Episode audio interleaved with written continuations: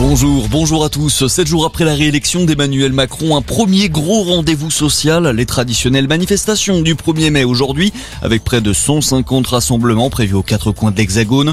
Plusieurs syndicats appellent à défiler dans les rues avec l'objectif d'interpeller le président réélu sur les questions environnementales, les salaires, les droits sociaux et notamment sur la réforme des retraites et le recul de l'âge à 65 ans.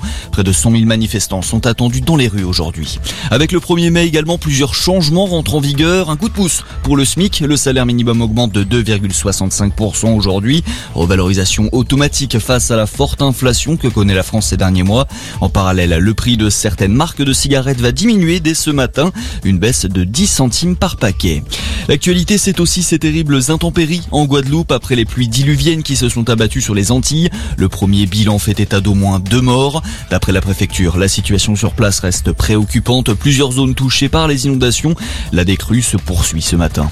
Entre les différents partis de gauche, les négociations se poursuivent en vue des élections législatives. L'objectif pour Jean-Luc Mélenchon, trouver un accord avant ce soir. Le chef de file des Insoumis s'est exprimé hier dans le journal du dimanche. Il appelle la gauche à sortir de la culture de la défaite. Une alliance serait en vue avec les écologistes. En revanche, le Parti socialiste a décidé de suspendre les discussions. À Mariupol, en Ukraine, les premiers civils ont pu être évacués de l'usine d'Azovstal, dernier bastion ukrainien dans la ville portuaire du sud du pays. Des centaines de soldats et de civils sont toujours présents dans cette aciérie assiégée par les forces russes. On passe au sport et en rugby, le 15 de France féminin passe à côté du Grand Chelem. Elles ont échoué hier face aux Anglaises dans leur dernier match du tournoi Destination. Score final 24 à 12. Et puis en football, les Lyonnaises décrochent leur ticket pour la finale de la Ligue des Champions. Elles s'imposent 3 buts à 2 dans leur match retour face au Paris Saint-Germain.